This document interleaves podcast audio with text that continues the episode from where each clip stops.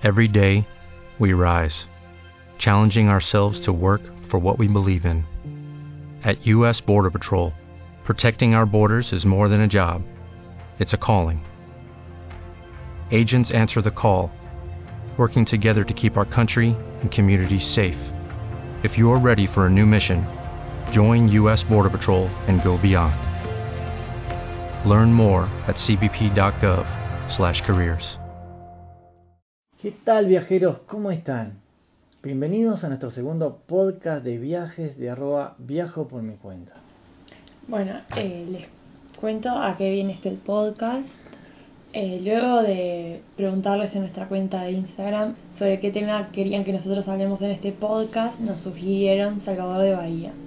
Por eso mismo en este podcast vamos a hablar de ese viaje. Aparte de Salvador de Bahía, vamos a hacer algo que lo habíamos planificado antes, desde generar un espacio que se llama Siempre quise ir. Un espacio para qué? Es para compartir el espacio y invitar a otros viajeros que comenten sobre lugares que nosotros no visitamos o nuestros seguidores no, conocen y nos gustaría ir. Una excelente excusa para, para abrir el espectro y que participen viajeros y que no solo hablemos de la experiencia nuestra, sino de la experiencia de otros y nos enriquezcamos mutuamente. Bueno, en este caso eh, van a escuchar a Verónica de Cruz Addiction. La cuenta de ella es, es arroba Cruz Addiction y nos cuenta resumidamente sobre Singapur. La charla sobre Salvador de Bahía la vamos a poner después porque tiene una duración mucho mayor y es muy concreta la charla de, de Verónica. Muy interesante y realmente vale la pena escucharlo. Bueno, los dejamos con Verónica que se va a presentar ahora y les va a contar un poco sobre, sobre Singapur. Bueno, yo soy Verónica de Cruise Addiction. Eh, me dedico a organizar itinerarios para las escalas de los cruceros al margen de las navieras y para que vayas por tu cuenta sin tener que compartir autobús con 50 desconocidos o llevar, ir exactamente a los sitios que ellos te indican o más para que puedas organizarte por tu cuenta. Eh, me adapto a tus intereses, a tus gustos, a tus limitaciones a la hora de comer, de caminar, etcétera y te diseño los itinerarios para cada una de las escalas. Mm, llevo 12 cruceros hechos, espero llegar a hacer muchos más y todas las escalas están basadas en mi experiencia. A ver, para mí lo mejor de Singapur son los Gardens by the Bay. Eh, son unos jardines que tienen eh, un bosque húmedo cubierto, un bosque seco cubierto. Eh, el bosque húmedo tiene una cascada enorme, impresionante, es un sitio preciosísimo. Después en el bosque seco eh, puedes ver hasta baobabs, o sea, está, está muy, muy, muy bonito y ambos son cubiertos. Y después tienes todo el espacio de los jardines fuera, al exterior, para que pases. Y tienen los super trees, que son unos árboles hechos con luces de colores que hacen un espectáculo nocturno impresionante, que aconsejo muchísimo verlo. Es, es gratuito, o sea, solamente pagas para entrar en los jardines cubiertos, en el seco y en el húmedo.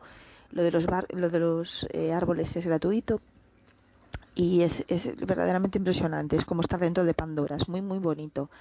Eh, después desde ahí puedes ir hasta eh, caminas y puedes, creo, me parece recordar que atraviesas una plataforma, pero no puedo asegurarlo, creo que sí, y llegarías a Marina Bay Sands, que es este típico hotel de todas las fotos de Singapur, que tiene tres edificios unidos por la parte de arriba, como si fuera un barco.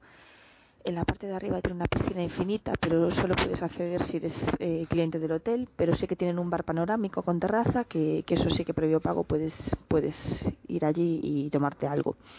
Después, eh, debajo de este hotel hay un centro comercial eh, y eh, un pisito más abajo hay un casino. El casino me parece recordar que la entrada es gratuita y solamente tienes que llevar el pasaporte. Eh, tiene bastante ambiente y tiene refrescos gratuitos ilimitados. Tiene los típicos dispensadores de refrescos y puedes beber todo lo que te da la gana, que no, sin problema ninguno. Después, delante de este hotel también hacen a diario, creo que hay dos pases, pero eso es más hacia la tarde, yo creo que no están de noche. Eh, hacen mm, dos veces al día un espectáculo de luces, agua y música, también muy bonito. Tienes que estar un poquitito antes porque es gratis y se suele juntar bastante gente. O lo que puedes hacer es coger un barco en Clark Way que te lleva recorriendo todo el río para que veas los edificios desde el río y si lo coges a la hora del espectáculo el barco para delante de, de donde se hace el espectáculo y hasta que termina el espectáculo y luego y luego prosigue eh, lo puedes eso coger en Clark Way allí delante de un centro comercial que hay. En Glasgow es una zona como de copas y cenas, no es excesivamente barata, pero también tiene mucho ambiente. Y, y eso puedes coger allí el barquito. No sé si se puede coger en más sitios, yo creo que sí, pero yo lo cogí ahí, entonces hablo de mi experiencia. Después, eh, indispensables, eh, el barrio hindú, el barrio chino y el barrio árabe. El barrio árabe no tiene muchísimas cosas, pero es bonito, es pintoresco, está bien para ir a comer o tomarte algo. Suele haber espectáculos, no de música árabe, sino en general en los sitios de comer o de tomarte algo. Y está, está bonito. Y después en el barrio hindú y en el barrio chino eh, hay mercadillos, muchos mercadillos, muchas tiendas, muchos sitios de comer. Hay sitios abiertos 24 horas para comer eh, más baratos que en otras zonas. Y, luego tienes los templos. Eh, los templos hindúes son muy, muy bonitos, son muy coloridos. Eh, si te coincide que estén haciendo una ceremonia de algo, es, es muy bonito de ver. Y no, no, habitualmente no hay que pagar, simplemente tienes que descalzarte para entrar y nada más. Y en los chinos también, los chinos también son muy, muy bonitos. Eh, para mí el, mi preferido es el, el del diente de, de la reliquia del diente de Buda pero bueno, que todos son, todos son preciosos. Y luego, eh, si te sobra tiempo, te puedes acercar a Sentosa. Sentosa es una isla que está justito enfrente de Singapur. Se llega a ella por medio de un tranvía que sale desde un centro comercial. Creo que hay otras formas de llegar, pero bueno, yo utilicé el tranvía. Eh, es, una, es una isla que está llena de, parques temáticos, eh, tiene playa, tiene un teleférico, tiene espectáculos gratuitos eh, a lo largo del día, tiene restaurantes y tiene el museo de Madame Tussauds. Este como el que hay en Londres, pero más en, en chiquito. Pero está interesante, la verdad. Y eso viene siendo todo. A ver, hay millones de cosas más, pero bueno, así a bote pronto. Hay varias reservas naturales un poco más hacia adentro del país, pero bueno, ya tienes que moverte un poco más pero bueno, mmm, advertir que el barrio chino y sobre todo el hindú no están excesivamente limpias las calles, aunque Singapur presume de ser una, una ciudad súper limpia y que no puedes tirar papeles y todo esto. En la zona centro, donde está el hotel y los teatros y el, los bordes del río, sí está todo muy cuidadito y muy limpio, pero en la zona del barrio chino y el barrio hindú, pues ya es otra cuestión. eh, de hecho hay que tener cuidado porque Singapur es una ciudad muy húmeda, a veces llueve eh, la, y se suele inundar, un poquito a veces los bajos y es fácil resbalar. De hecho, yo aún conservo una cicatriz de una caída. Entonces, barrio chino y barrio hindú, pues no, no tan limpios, pero igualmente vale la pena verlos, sobre todo los templos. Y, y bueno, eso es todo. Espero haber ayudado. Bueno, primero queremos agradecerle a Verónica por eh, animarse a sumarse a este podcast y grabar su viaje. Y la verdad que nos gustó muchísimo, nos resultó súper útil, espero que tanto a la persona que nos había pedido que estaba interesada en Singapur le haya colmado las expectativas, ya le vamos a, a preguntar directamente. Bueno, cuando pensamos en diferentes espacios de este podcast, siempre pensamos que este espacio debería estar y la verdad que nos re gustó y nos dio ganas de ir a ese destino. Seguramente lo seguiremos teniendo y creo que deberíamos incluir más destinos dentro del el mismo podcast que opinen más, más viajeros. Claro, y también nos gustaría que ustedes nos comenten a nosotros, si quieren, en nuestro Instagram o en alguna red social qué les pareció este nuevo espacio para poder adecuar el podcast a lo que a ustedes les parezca más útil. Así que bueno, pasamos a nuestro espacio de nuestras propias historias y les vamos a contar nuestro viaje a Salvador de Bahía, el cual está en la página viajo por mi cuenta .web.app y comentarles también de que es de las páginas que tenemos nosotros es lo que más se consulta y sobre todo cómo viajar a, a Morro de San Pablo. Así que bueno, los dejamos con la charla. Les vamos a contar nuestro viaje a Salvador de Bahía, las sensaciones que nos dio a nosotros, algunas recomendaciones y algunos viajes que hicimos por esa zona en, más o menos en estadía de una semana. Digo más o menos porque íbamos a estar 5 eh, o 6 días y terminó siendo algún día más por un tema de, vuelos cancelados. Salvador de Bahía es la ciudad capital del estado de Bahía en Brasil. Tiene más de 3 millones de habitantes. La mayoría son afrodescendientes. Fue la primera ciudad más importante de, de Portugal en las Américas y por lo tanto tiene mucho acervo histórico y construcciones antiguas y cultura. El atractivo histórico que tiene es porque están muy, pero muy bien conservadas las construcciones antiguas. Entonces uno va caminando por el barrio histórico del Peleburiño y parece que uno está en otra época. Sigue conservando las calles empedradas, en lo que dificulta un poco caminar, pero digamos que le da un atractivo particular. El atractivo no es solo lo histórico, sino que como al estar sobre el mar, el atractivo son las playas. Y Brasil en eso se lleva un broche de oro de muchos países que hemos conocido. Como comentamos, veníamos del invierno bastante frío, que fue acá en Montevideo, y llegó la primavera y decimos, playa calentita, linda, transparente, allá vamos Brasil, y nos fuimos a Salvador de Bahía. Habíamos elegido una playa que para nosotros, que nos gusta el medio ambiente, era ideal. Es una playa donde no se puede usar la combustión de los autos, a lo que hay que hacer todo caminando. Se llevan las valijas y los alimentos en carretillas. Está muy bueno eso. es, único. solo en Brasil ves estas cosas. Es todo en un marco ecológico y además de ser bastante virgen es la playa. ¿Estás hablando de...? Estamos hablando de que no fuimos a... Morro de San Paulo. Comentarles, por orden. Nuestro viaje empezó bajamos de Salvador de Bahía y fuimos directo a Morro de San Paulo. Que ahora después le contamos las diferentes maneras de ir, que es una playa fantástica, como dijo Gaby, que es súper tranquila, súper segura, no hay robo, porque la gente o es turista, y en general el turista no roba, y o son locales que viven del turismo son playas bastante limpias, los únicos movimientos que vimos son algunos turistas, porque la verdad que hasta los propios funcionarios que andan en, la playa andan limpiando las cosas que a uno le da una cierta vergüenza. Por ejemplo, los caballos defecaban, que eran sus caballos, paraban, porque el taxi son... El taxi tiene la carretilla y después tenés carros a caballo que, que, la gente se transporta ahí. Que de hecho nuestra, nuestro post de más like es de Morro de San Pablo en un carro tirado por por caballo con una pareja abrazada. Que en verdad este, es el taxi. Este, un taxi antiguo, ahora ahí es lo más cool. Como el destino de Morro San Pablo quedaba bastante lejos eh, en tiempo, eh, no lo íbamos a dejar para el final.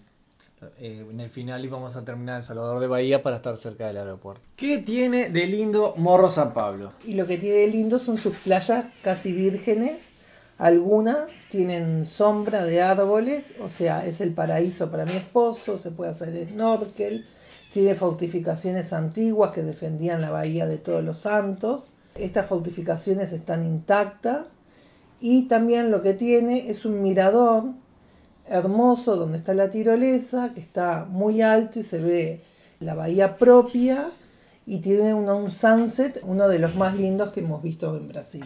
Del mirador ese podés ver las cuatro playas. Las playas tienen número, la primera, la segunda, la tercera y la cuarta. y Gamboa.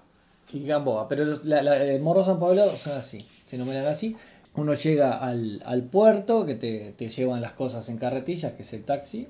Y bueno, sube un morro terriblemente empinado. Lleno de locales preciosos una pequeña iglesia, ellos son muy religiosos, la parte religiosa siempre está presente y lo que nos llamó la atención, además del colorido, es que estaba abierto hasta la noche esta iglesia. Uno después baja y sigue hacia, hacia los diferentes hoteles. Pasa por la primera playa, la segunda playa, tercera y cuarta. Depende de dónde esté alojado. Conectando con lo primero, desde arriba del morro se ve todas esas cuatro calles. No, no se sube arriba de todo el morro cuando llegás, pero sí hay un morrito interesantísimo y una pendiente muy fuerte que se sube al principio. Este balneario es bastante exclusivo, o sea, no va este, la, para va la gente este, de un poder adquisitivo medio, medio alto, no, ya que eh, se reflejan las tiendas. Las tiendas son todas de nivel, todas con buena ropa, ves las brasileras impecables, siempre están impecables, pero muy coquetas ellas. Es para todos los bolsillos, porque en realidad uno paga el hotel, que el hotel no nos pareció caro, y estando ahí la comida pónganle en un 10% más que en Salvador de Bahía por ponerle algún precio, pero nada del otro mundo. Y la verdad, quedarse en, las playas y playas con sombra con, son increíbles. Para mí, fantástico estar a la sombra en una playa de estas paradisíacas con posibilidad de snorkel, con diferentes atractivos muy interesantes. Y en la noche mucha movida joven, mucho baile en la playa, mucha música en los restaurantes.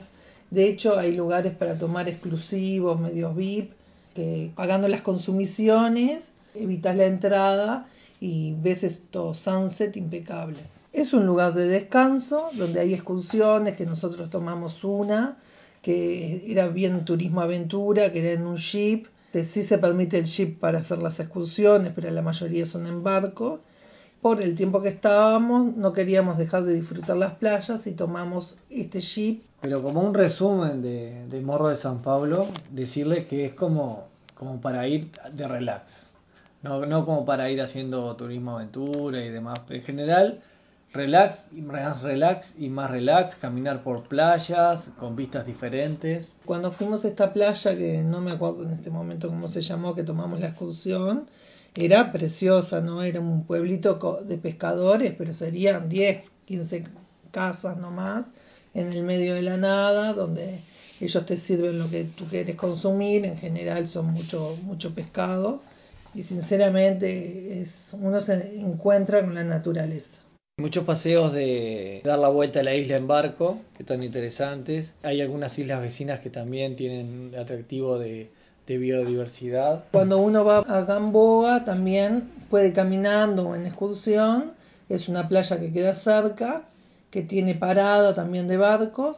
Puede hacerse un baño de arcilla, eh, es opcional, pero es muy divertido los baños de arcilla.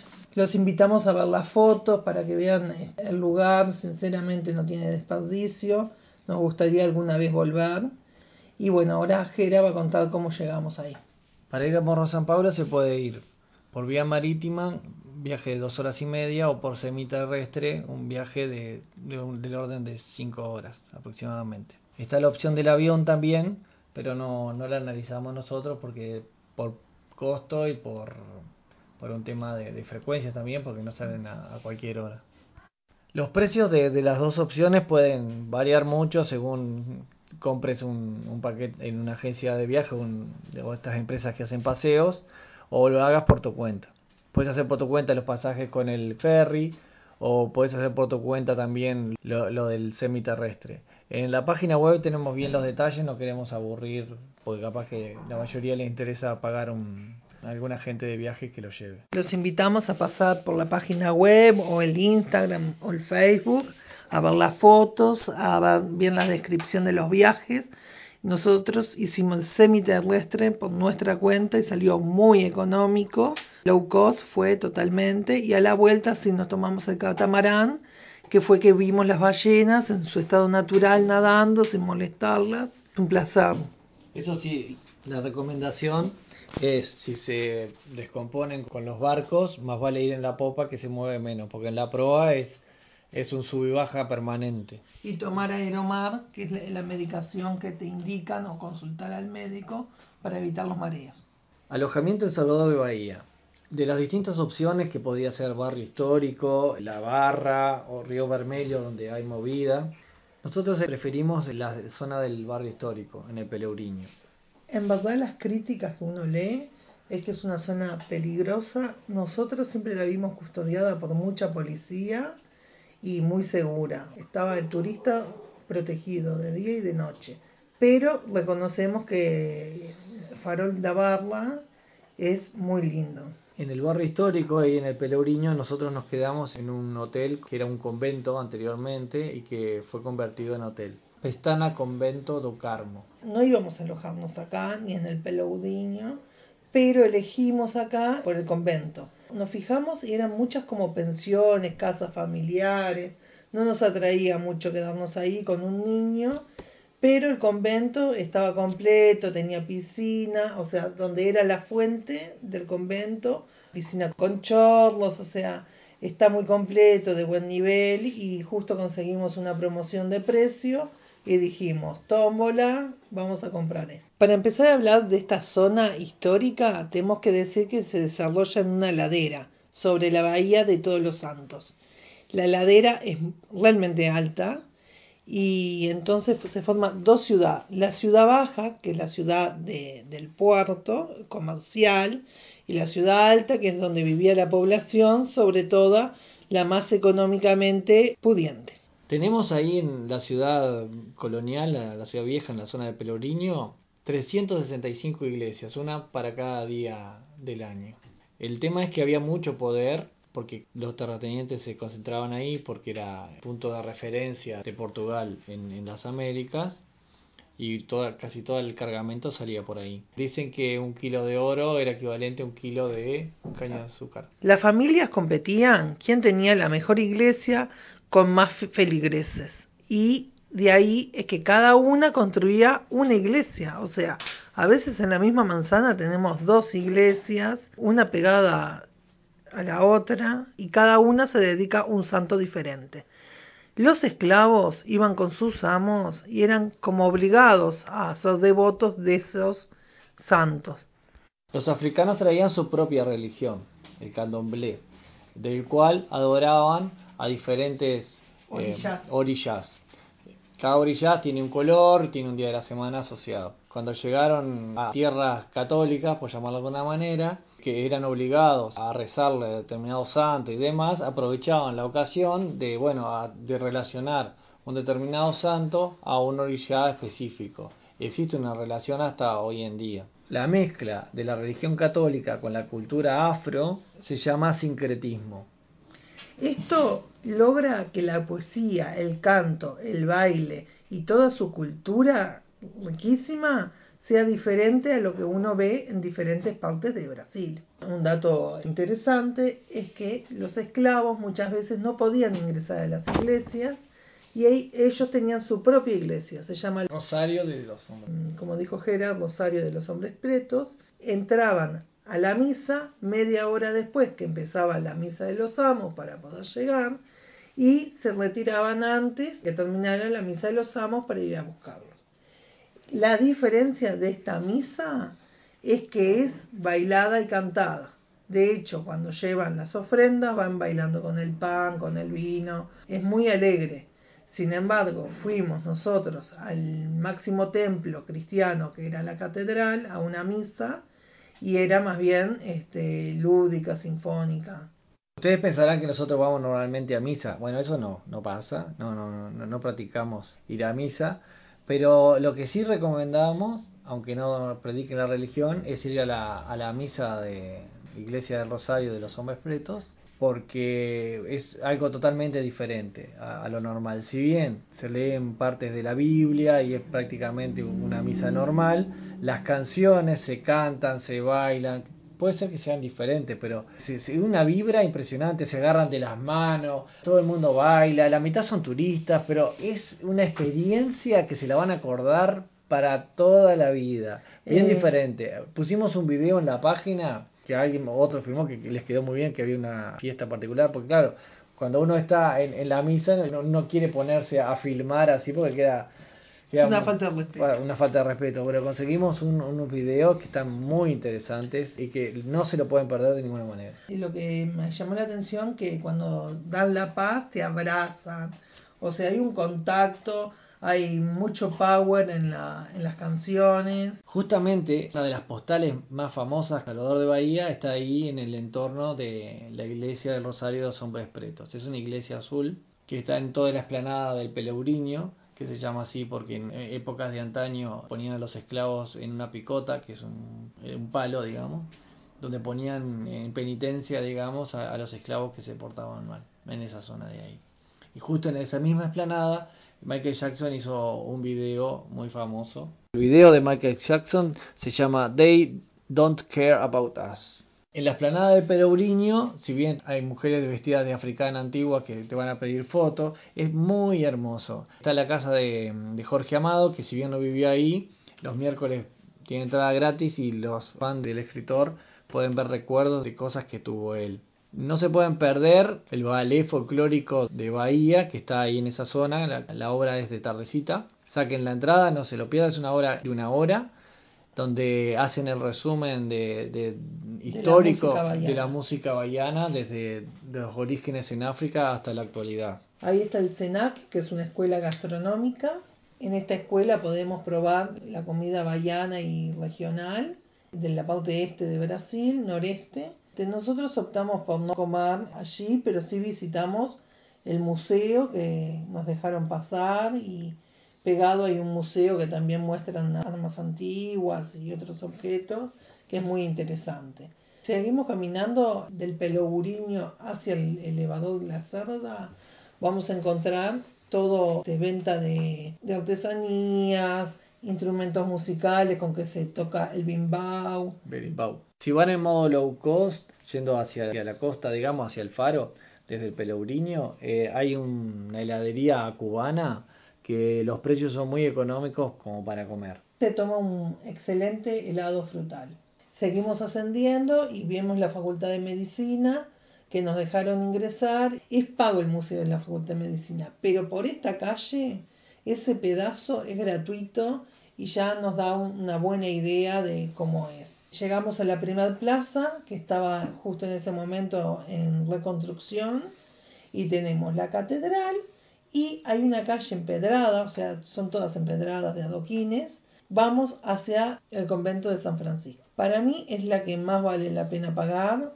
Está toda llena de oro, tiene una cripta interesante. El convento y esta iglesia tienen todos cerámica portuguesa, donde desarrolla los diferentes temas bíblicos, igual que se puede ver en Lisboa. Es muy interesante y ahí vemos el poderío económico que tenía la iglesia en esta zona. En esta iglesia se dice que hay más de 700 kilos de oro. Los feligreses donaban oro que le hicieran un, santo, un, homenaje ahí. Todos tienen la misma cara, se ve que el artesano era siempre el mismo. Es muy interesante. Todo amarillo adentro cobran 5 reales la entrada y eh, es un testimonio histórico muy grande. Están muy buenos los azulejos, ¿no? Sí, la cerámica portuguesa es la misma que podemos ver en Lisboa. Por lo menos yo la vi por fotos y es igualita. Y te muestra toda la secuencia de la procesión de Jesús, de la pasión de Jesús. Cuando vamos hacia el convento de San Francisco, vamos a ver una cruz en el medio de los adoquines. Esa cruz es donde estaba el palo, el pelo que es el pelaudiño donde le pegaban a los esclavos. Es triste la historia, pero bueno, es un hecho histórico que marca este, el lugar. Volvemos hacia atrás, está la catedral, entramos el día de la misa, es lírica, estuvimos un rato y nos fuimos, no nos dejamos sacar fotos por razones obvias, seguimos caminando y nos vamos a encontrar con el Museo de la Energía. Este lugar nos marcó a nosotros, porque pobre nuestro hijo, estaba aburrido de iglesias y decía otra iglesia más. Y acá él pudo jugar, es como un espacio de ciencias, de electricidad, donde se ve el teorema de Pitágoras bien explicado. Energía con el movimiento de los chiquilines, andan en bicicleta y prenden luces, experimentan con electrostática, con el magnetismo. Es muy completo, hay distintas formas de energía, solar, eólica. La verdad es muy completo. Nos divertimos los tres y además es una casona preciosa. Es gratuito y tiene el, guía incluido que te va explicando las distintas cosas. Muy súper interactivo. Pueden estar los chiquilines para que saquen su energía ahí y se diviertan muchísimo. O sea, fue como un respirar aire dentro de la ciudad histórica para él y para nosotros también. Pegado está el Museo del Carnaval, que como no conocemos mucho la historia del carnaval, nos aconsejaron que tenés que conocer mucho la evolución de la música y demás. No fuimos, nos recomendaron que no íbamos a entender el museo y bueno, y también... que es para los brasileros que, que lo tienen incorporado en su sangre y demás, pero es una de las opciones que tienen. Bueno, seguimos atravesando museos, museos. Lo lindo es que bailan capoeira en la calle, otro tipo de ritmo, muy alegre. Llegamos al mirador, donde están las tres cruces que simbolizan una iglesia que se cayó, una capilla, se llama la Cruz Caída, muy lindo para sacarse fotos panorámicas. Si seguimos caminando, vemos el elevador, que es muy bonito exteriormente, pero interiormente es un elevador cerrado sin ninguna vista. En esa esplanada tenés para sacarse las fotos de Salvador la bahía en todo su esplendor, preciosas las fotos que salen ahí. lo que más nos gustó fue que en esa plaza está la casa del gobernador, que tiene varios pisos. No dejan subir a los pisos superiores por ahora, esperemos que lo habiliten. Y también vas bajando a los pisos más inferiores con unas vistas y una casona preciosa. Bueno, bajamos el ascensor La Cerda y vamos a encontrarnos con el mercado lleno de, de artesanías. Cruzamos y está donde llega el ferry también donde salen los botes que van a, la isla de Frades. Sí, bajar el, ascensor eh, cuesta unas moneditas, muy, pocas, eh, simbólicas te diría yo. Hay que llevar cambio, porque si no, no podés. Lo que primero que uno encuentra es el mercado modelo. Ideal para comprar recuerdos para traer. Es un mercado antiguo que estaba ahí en el puerto que fue muy bien reflexionado. También hay para desgustar comida, bebida y si cruzamos encontramos el... Sí, ahí enfrente está la terminal náutica de Bahía, terminal turístico de Bahía, que enfrente tiene el, fuerte San Marcelo, el fuerte arriba de una isla y que es bien circular, es icónico de la ciudad. Tener presente por las dudas que hay dos terminales marítimas. La terminal marítima se llama São Joaquim o también se llama la, la del ferry, la que te cruza a la terminal de que está del otro lado de la isla de Taparica, como para ir a Morro Sao Paulo, por vía semiterrestre, porque por la vía del catamarán se va en esta terminal que dijimos que está frente al mercado Modelo. En la terminal marítima salen excursiones para paseo de islas, que es un paseo muy interesante. Desde ahí abajo, en su momento, tomamos un Uber para hacer un paseo, porque queda bastante lejos, para visitar la iglesia de Nuestro Señor de Bonfim. Es la típica iglesia que tiene la cintita que vemos de todos colores, que es un rezo de buen augurio, y uno se la tiene que poner y se hace tres nudos. Cada nudo pide un deseo al Señor de Bonfim. Cada cinta tiene un color diferente, y ese color tiene un significado. La tengo hace un año y todavía sigue sin deshacerse los nudos. Cuando se deshacen los nudos es que se te van a cumplir los deseos. La que tengo significa amor, pasión y acción. Después hay otros colores, si es trabajo, si es placer, si es prosperidad, o sea, cada una tiene su significado. Lo lindo de esta iglesia que queda en un cerro, un morro. No, lo lindo que tiene es que es como que tiene como un vestido todo alrededor lleno de cintas. Cintas, cintas, cintas, todo de todos los colores, que es hermosísimo. Cuando uno desciende de este morro, hay toda una bahía que se puede caminar hasta la heladería de la Ribera, que es una heladería de muchísimos años, que sigue en estado original y está sobre un cuarto de yates. Y ahí son muy ricos los helados cremosos se los recomendamos. Recuerden que hace mucho calor y las frutas tropicales que pueden comer acá es difícil que uno los coma en otros lugares del mundo. Brasil tiene frutas exóticas deliciosas. Otro paseo en la ciudad alta que se puede hacer, que claro, nosotros al estar en el convento de Carmo hacíamos algún paseo hacia el lado del Peleuriño, pero hacia el lado opuesto tenemos el Cerro San Antonio, pasando por distintos bares, todos con una vista escarpada hacia la bahía, que son todas de postal, tanto para tomarse un café, en Cafelier, por ejemplo, uno muy famoso, o en otros más locales, en cualquiera. Entramos en varios, algunos hasta para sacar solo una foto, divino.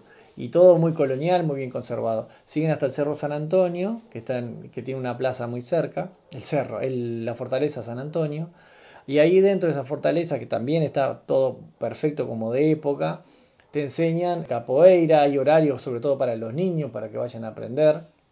Nuestro hijo no se animó, pero bueno, hubiera sido fantástico. También te enseñan a tocar eh, berimbau y otros instrumentos. Lo lindo es que tiene una vista excepcional, es el límite del Pelaudiño.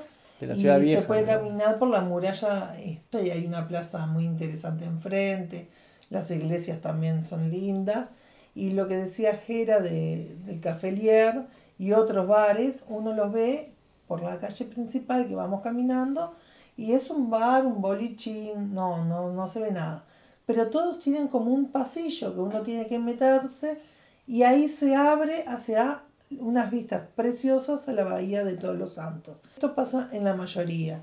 Nosotros en el convento no cenamos porque era demasiado gourmet y nos gusta más pueblo, capaz. Íbamos a estos lugares y sinceramente se comía bien, en precios interesantes, con unas vistas hermosas. Estuvimos también en un hotel en la zona de La Barra, ahí cerca del, del farol de Barra, un lugar hermosísimo, bien diferente al, al, histórico, con muchos bares, con mucha movida, con mucha alegría, al lado de la playa. El farol es espectacular, tiene un museo náutico con cosas muy históricas, incluso para predecir las mareas.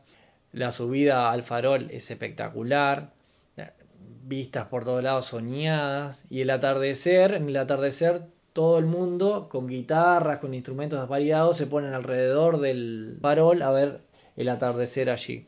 Claro, en Brasil eh, los atardeceres casi nunca se oculta el sol sobre mar o sobre agua, bueno, hay pocos lugares debido a la geografía, pero ahí como tienen la, la bahía y es tan enorme, en este caso son atardeceres donde el sol se oculta sobre el agua. Muy cerquita de ahí hay otra fortificación que se llama San Antonio. Fuimos de noche, la entrada es gratuita, muy linda, muy, muy cuidada y pasan proyecciones de noche muy divertidas. La gente también se sienta ahí a tomar cerveza. La playa es con luz, raro para nosotros ver que la gente se baña con, de noche en la playa, se ve que después de trabajar se van para ahí y el ambiente es espectacular. Habíamos hecho los deberes del transporte público y habíamos visto de que los domingos era muy barato tomarse el, el transporte público. Averiguamos también que, qué colectivo nos podía llevar por toda la, la orla, la rambla, la costanera, como la llamen, y nos podría dejar en Itapuá. La combinación fue mortal, porque Itapuá domingo estaba más, tan lleno que no habíamos conocido una playa igual tan llena en nuestra vida. Así que bueno, eso no falló, pero ténganlo presente. Como paseo de, de, de toda la costanera es espectacular tomarse un ómnibus allí. Estando ahí alojados en el Farol de Barra, fue que tomamos el paseo de islas a visitar la isla de los Frades y la isla Itaparica del lado de, de la playa, digamos. La habíamos pasado de paso cuando fuimos a Morro de San Pablo. Está muy interesante el, el paseo porque hay música en vivo, es Eh, precioso. Tanto la ida como la vuelta te sirven frutas de forma gratuita y los cócteles si te los cobran. La isla de los Frades es eh, categoría azul en playas, de las primeras de, de, de- de América, y es, es muy bonita y está muy limpia. Preciosa, pero lamentablemente no te dejan estar mucho tiempo ahí. Tiene una capillita que no nos dejaron subir porque o hacías playa o subías a la capillita, no te daba el tiempo para las dos cosas. Lo que tiene de raro este, este, viaje es que para desembarcar en la isla de Taparica es como, como en la antigua, como en la colonia. Venían unas lanchas a buscarte al barco para después llevarte, había un transbordo de, de un bote a bote y después desembarco en la, en la misma playa. Y las personas que no querían mojarse los pies o lo que sea, venían hombres fortachones y las llevaban, digamos, eh, colgadas. No, no te digo que a babucha, pero... Pero no, pero de- era bajo el... Pero no, bueno, no ellas problema. estaban chochas y jorobaban, que, que bueno, que las abrazaban, que... El almuerzo está muy bueno, buffet, y tiene hamacas paraguayas para relajarse. Y la verdad que pasamos, pasamos muy lindo ahí en ese lugar, muy bien ambientado. Y es toda comida baiana, ¿no? El paseo es de todo el día. Si bien es medianamente recomendable, traten de, de dejarlo medio como para el final. El paseo que más nos gustó fue el que hicimos a la playa do Forte, que lo, como tuvimos que ir al aeropuerto a arreglar este, el asunto del vuelo, nos querían tener una semana ahí, al final solucionamos en tres días. Bueno, se nos atrasó, pero pudimos hacer esta playa que valió la pena y tomamos, como hay excursiones que salen a determinada hora. Eh, se nos fue el tiempo y en el hotel nos consiguieron un remis particular que por un poquito más de la excursión íbamos cómodos en un auto muy bonito allí. Y sinceramente creo que pegamos con esta porque el hombre, un capo, primero que en Playa do Fonte, no, además de explicarnos y hacer de guía, te- nos dejó, digamos, en una peatonal que es hermosa. No, no, no, de los balnearios que conocemos, de los más lindos y pintorescos, hasta llegar a la, reserva de, de tortugas marinas que se llama Tamar. Ahí en Playa do Forte hay do- dos actividades interesantes también, sobre todo el, el snorkel que todo el mundo hace, nosotros no porque fuimos de paso. Y nos, nos ofrecieron también una excursión para ver ballenas que dicen que te devuelven la plata si, si no las ves, que tampoco hicimos por un tema de tiempo. Después el paseo siguió y pasamos el mediodía en la playa de Guarayuba, hermosísima playa, quedamos en, la barraca de Camilo, no sé cómo serán las demás, pero esta la verdad que el, precio razonable y la comida muy bien, hay hamacas paraguayas, espectacular, servicio muy lindo y la, la playa asombrosa. La ventaja de, que tuvimos ahí de, de ir personalizado es que después a la vuelta pasamos por, por el shopping outlet. Contarles también que, que en la ruta esa hay unos, unos caminos, unos tipos puentes de, de De madera hechos para que pasen los, los monitos. Eh, no llegamos a ver ninguno, pero ah, había montones, se ve que, que pasan bastante seguido. Y evitar así accidentes con ellos. Bueno, el Shopping Outlet, contarles que la verdad que vimos precios bastante razonables y es un buen cierre de, de paseo de, de un día. Si bien quedaron más cosas por contar, nos quedó larguísimo el podcast. Bueno, intentaremos ser más breves o más concretos la próxima vez. Bueno, por cualquier duda, consulta, sugerencia, lo que sea, Por ejemplo, si es muy largo, muy corto, si le sirvió de algo. eh, se pueden comunicar con nosotros desde nuestra cuenta de Instagram, arroba viajo por mi cuenta, en nuestro correo electrónico, viajo por mi cuenta, arroba gmail.com. También estamos en Twitter, como arroba viajo por mi cuenta, con los por, con una X. Y salvo en la web que no lleva por, POR. En la web es POR y en las demás redes se usa una X. Así que bueno, viajeros, hasta el próximo post. Un abrazo.